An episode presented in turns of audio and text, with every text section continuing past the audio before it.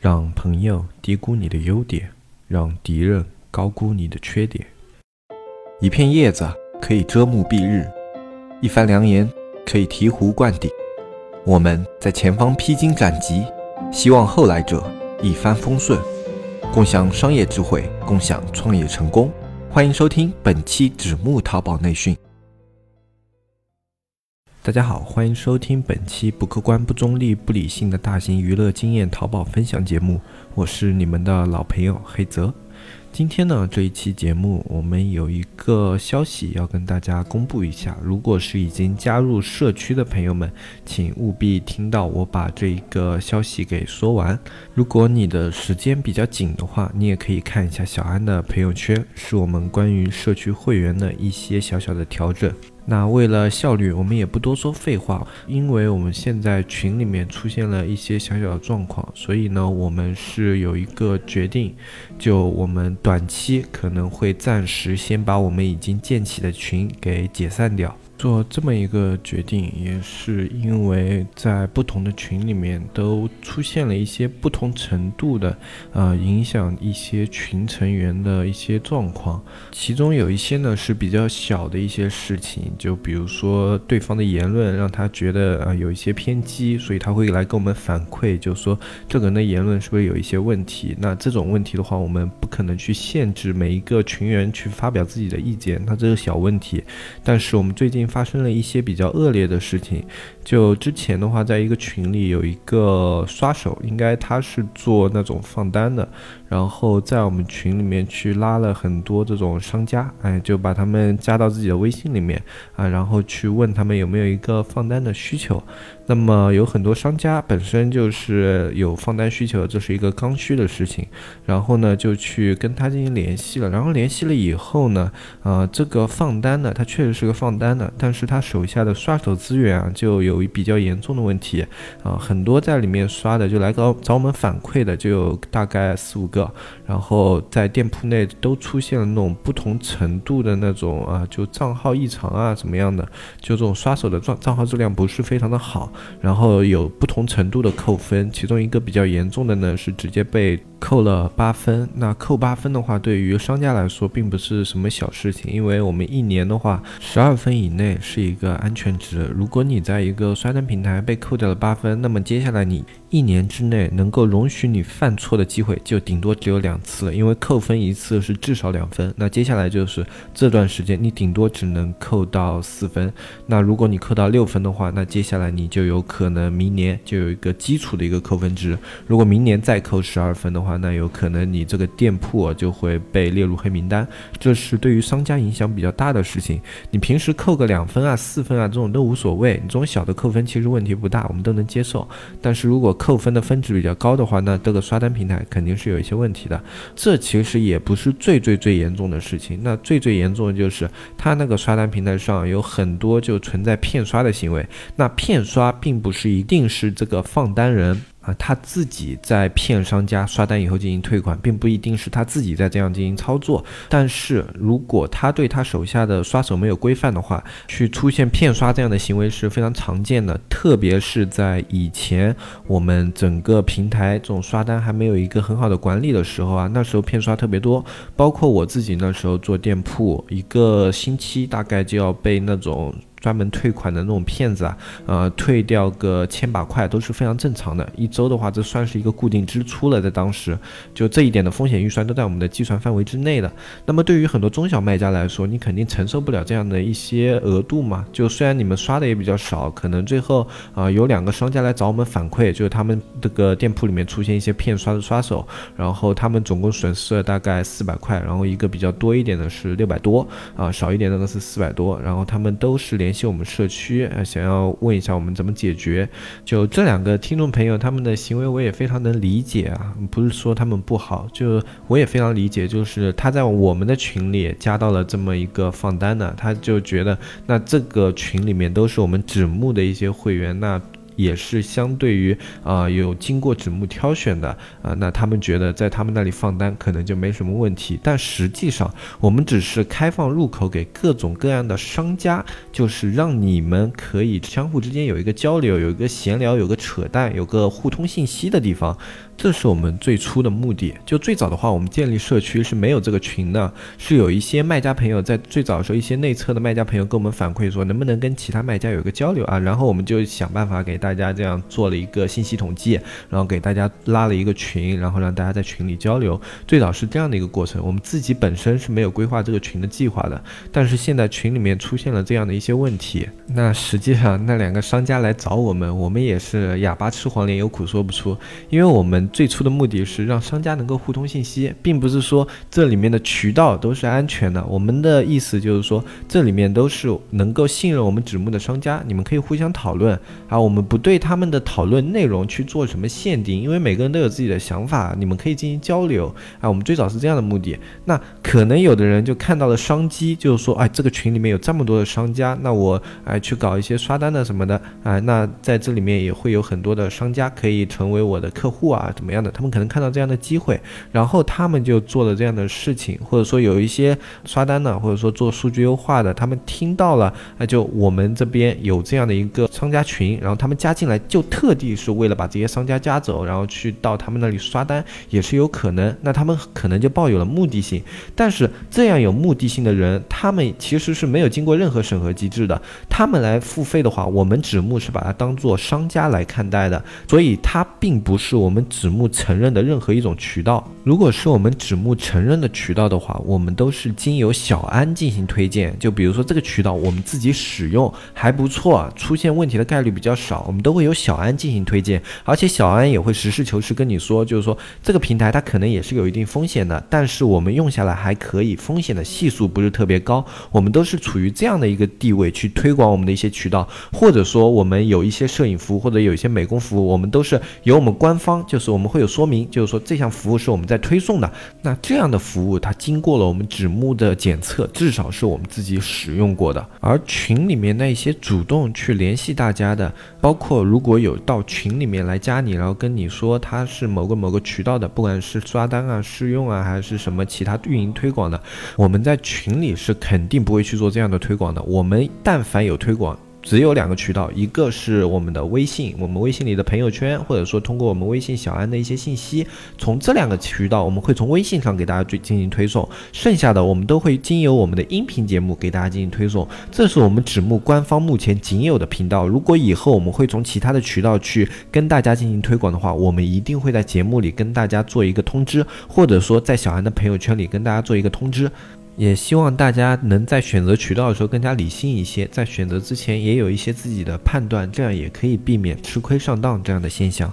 特别是在数据优化，我们通俗点说的话，就刷单这一块，它是特别特别要注意的，因为在这一块的内容里面的话，呃，你就算是那种运营很成熟的平台，就安全系数还非常好的平台，也是有可能会出现扣分啊、管制啊这样的现象，是非常正常的。但至少它里面的刷手都经过了审核，它很少会出现这种骗单的刷手。如果说这种平台上出现骗单刷手的概率，或者说一些比较靠谱的渠道，我们推荐渠道出现。骗单刷手的概率可能是千分之零点五啊，或者说万分之一这个样子。那么在这种你不知道的平台上，它很有可能出现这种骗单的概率是百分之一或者百分之五，这是非常夸张的一个概率。你听起来只有百分之一或者百分之五，但是你自己实际的出单量，你一天去正常的运营数据的话，你哪怕是一个中小店铺，你一天刷个十单总算是正常的吧？那你每十天就有可能要被骗一单，这是在我们刷单行业的话，现在这个环境来说非常非常高的一个概率了。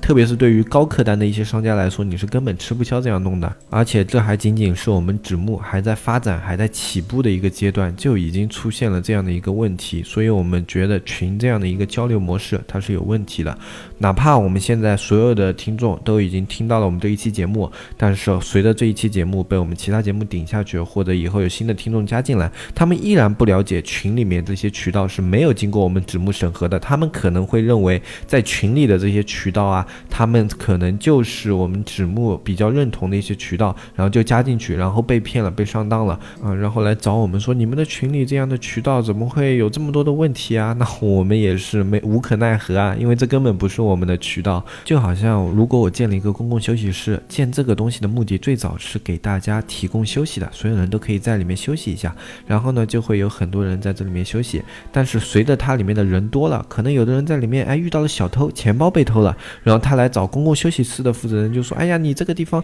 他怎么还会有小偷偷我的钱包的？”那其实我这个公共休息室跟外面的公共环境是一样的，我不禁止任何人进我的这个地方的话，那他出现了一些问题，我是无可奈何的。你也要知道，在这样的一个环境下，你应该跟外面一样，妥善保管好自己的财物，你应该有这样的一个防范意识，不是因为说我在这个公共休息室里面丢了钱，那就是公共休息室的责任。那这个我们也没法去跟谁讲道理，对吧？就看大家自己怎么样去评判这件事情了。纸木电商社区，这是两个淘宝人发起的电商社区。黑泽大海，吃过淘宝的亏，尝过淘宝的甜。现在他们想让更多人尝上淘宝的甜，少吃淘宝的亏。你是否对外面学院动辄千元的课程费用望而却步？你是否因为时事消息慢人一步而后悔不已？现在加入纸木淘宝社区，这一切都将不是问题。只需每天一元钱，畅快阅读各个学院千元系列淘宝课程，更有外网精选图文内容，一手干货，最新规则，实时玩法，严打预警。你需要的一切，只要每天一元，让原本大卖家才有的资讯内容实时呈现在你的眼前。三百六十五元一年，没有比这更超值的电商社区。每天一元钱，让天下没有难做的电商。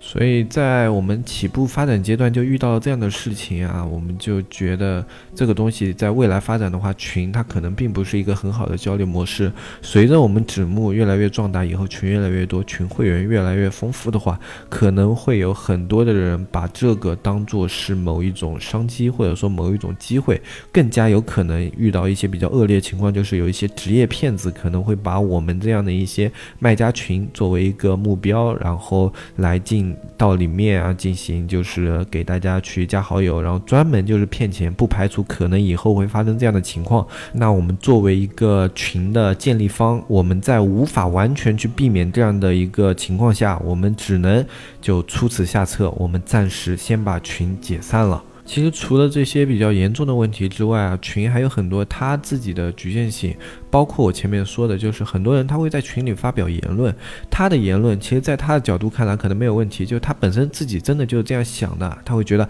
淘宝现在的形式是怎么怎么样的，他以后可能就完全不能做啊什么，他可能自己真的就是这么想的，他觉得这个淘宝形式就不行了，顶多再做一两年就结束了。他，但是他这样的言论会给别人带来不好的影响，就好像一些刚刚涉足淘宝行业的一些人啊，或者说对淘宝这方面有兴趣的人，他们对淘宝不是很了解。那么听到这样的言论，他们会对自己的想法和他们自己固有的认知产生怀疑。但是其实可能他们现在持有的项目啊，或者说他们持有的产品啊，现在机遇成本还是很高，或者说他们自己有的一套思路其实已经很清晰了。他们去操作的话，只要操作出来，也许成功的概率就很高。那这些过于偏激的言论就会影响这些人做出一些错误的判断啊，这样的情况不是没有可能。那之前。本着言论自由的原则，我们也没有去对这些言论进行过多的一个管理，因为我们觉得言论是每个人的自由嘛。我们顶多是针对于一些言论过分偏激的一些听众朋友，我们可能会由小安客服这边去进行一些善意的提醒。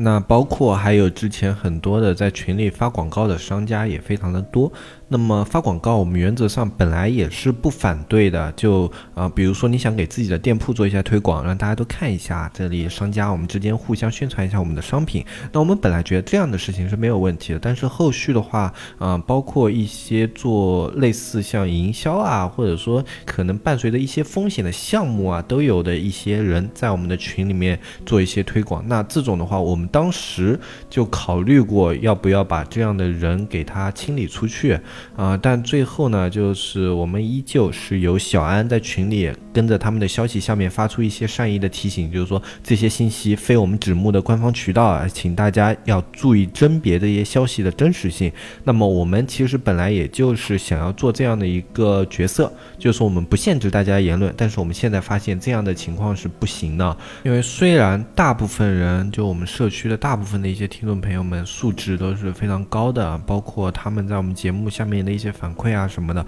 都是可以体现出来是非常高素质的人群。但我们不能排除，就有的人他专门就想要去抓我们这一些人群里面的一些空子，或者说他本身就带有目的性来进这样的群，就会导致给我们的群里面的商家带来损失。那么我们作为一个纸木社区的建立方，我们肯定不愿意见到这样的情况。所以这一次我们暂时解散这个群，也希望望大家能够理解我们的苦衷。那么短期之内，我们肯定也不会有类似于像群这样的一个交流环境，呃，就大家可能少了个聊天闲扯，然后去呃交流交流自己意见的一些地方啊。但是我们觉得这对我们社区本身去给大家提供知识啊这样的一个基础理念是没有什么大的冲突的。当然，在给大家做交流平台这一块，我们也会更好的去想一些办法，包括我们在考虑跟程序员交流能不能。在 A P P 里面实现这一块的内容，当然也是要他们的技术允许，我们也只是在跟他们进行沟通这一块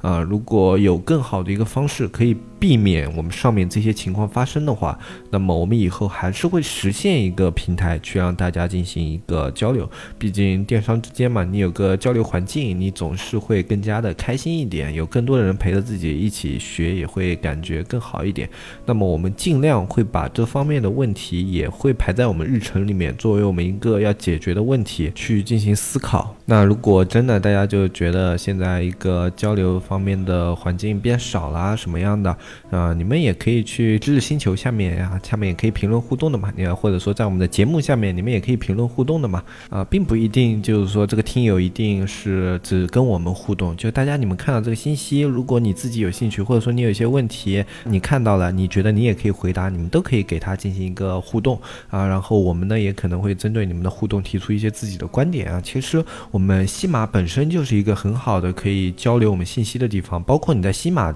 发的一些信息，我跟大海老师都可以看到。虽然我们看的时间可能比较少，啊，一期节目发布以后，我们可能就是在我们有空的时候一两天啊，或者说两三天之内，我们会看那一期节目的评论。再往后可能就看不到了。就你比如说这期节目发布了已经四五天了，那那些评论我们可能就看不到。但是如果你一两天之内回的，我们大部分都会看到的。能够回复的呢，我们也一般就尽量的都会去进行回复。包括巨蟒老师也会在他的。评论区里面看一些消息，如果他能回复，他也会帮忙回复你们的一些运营问题啊，或者说你们商业上的一些思路问题啊，都是可以在我们评论区进行交流的啊。所以我们不觉得就是说这个群解散了以后，大家一个交流的环境就彻底的被扼杀了。其实我觉得不是这样的啊。西马它本身就是一个很好的可以交流意见的地方。当然，我也跟小安打好招呼了，就是如果对解散群这个事情问题比较大的话，你可以来听一下我们这个节目。就我们究竟为什么做这个决定，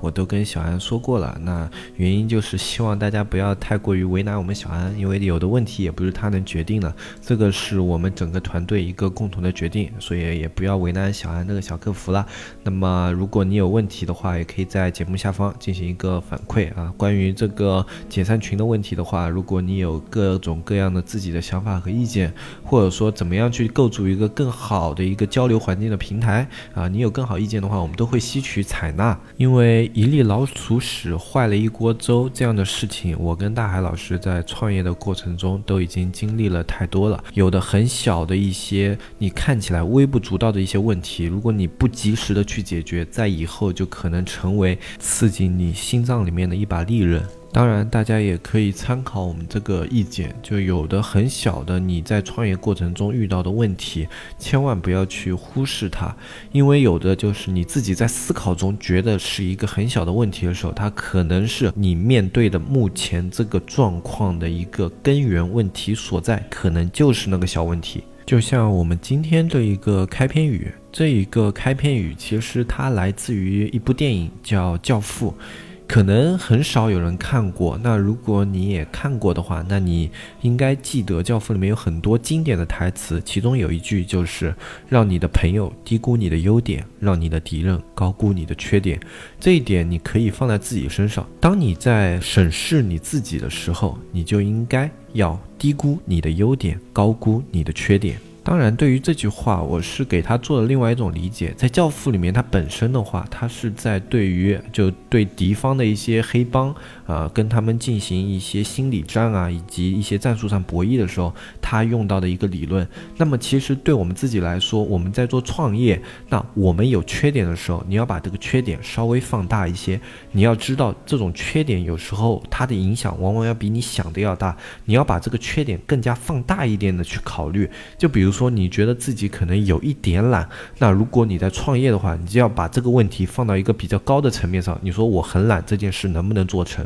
或者说有的一些你自己的优点，你也要把它给放低一点。比如说你本身可能有一些美工的功底，你一开始去做淘宝的时候，可能觉得这样的美工功底够用了，我会美工。那么你就要去看一下整个淘宝的环境，然后去告诉自己，这样最好的一些东西我能不能做出来？如果我做不出来，那么我在这方面的能力就是还有所欠缺，我并不能算一个在淘宝方面美工有优势的人。其实《教父》这一部电影的话，它里面有很多话都是可以引申出很多经典的哲理的。我第一次看这一部电影的时候，是在我高中二年级看的是《教父一》和《教父二》啊。那当我第二次再看这部电影的时候，是在我的大学三年级啊。我上一次看这一部电影的时候是在两年前。每一次当我经历人生不同阶段的时候，我去看《教父》，我都会有不同的体会。这是一部。部很沉闷，但是真的非常值得一看的经典电影。啊，如果你有兴趣的话，我建议你在夜深人静，什么时候一个人了，你可以先把这部电影下下来。当你在这样的一个环境中，你可以打开电视，花个三小时，静静的把这一部电影给欣赏完。啊，真的，在我人生的不同时段，我去看这部电影，我的感悟就是很不一样。啊，我第一次看的时候，我看到的更多的是他们黑帮的爱恨情仇，他们做事的狠辣，以及男主他最后一个角色的这样的一个。个转变这样的一个过程。那当我大学的时候，我看到的更多的是情感方面的一些东西。就因为当时自己也比较年轻嘛，啊，也就会看到更多这样的东西。就包括他们里面的爱情纠葛啊，包括那个儿子，就教父他们的儿子跟他们教父之间的关系，以及教父对他身边人的这些态度，哎，这种当时让我感悟非常的深。然后后来，当我再大一点，就是当我创业以后，我再去看这部电影的话，我就觉得它里面说的每一句话都是意味深长的。除了我们的开篇语之外，它还有一些这样的台词：不要憎恨你的敌人，憎恨会影响你的判断力。还有就是类似于最好的威胁就是不要采取行动。当你采取行动后没有达到应有的效果，那么威胁就不再具有效果了。片中马龙白兰度饰演的教父，他的每一句话，我觉得都值得好好去咀嚼一下。那么今天这期节目我们就说到这里，我是黑泽，我们下期再见，拜拜拜拜拜。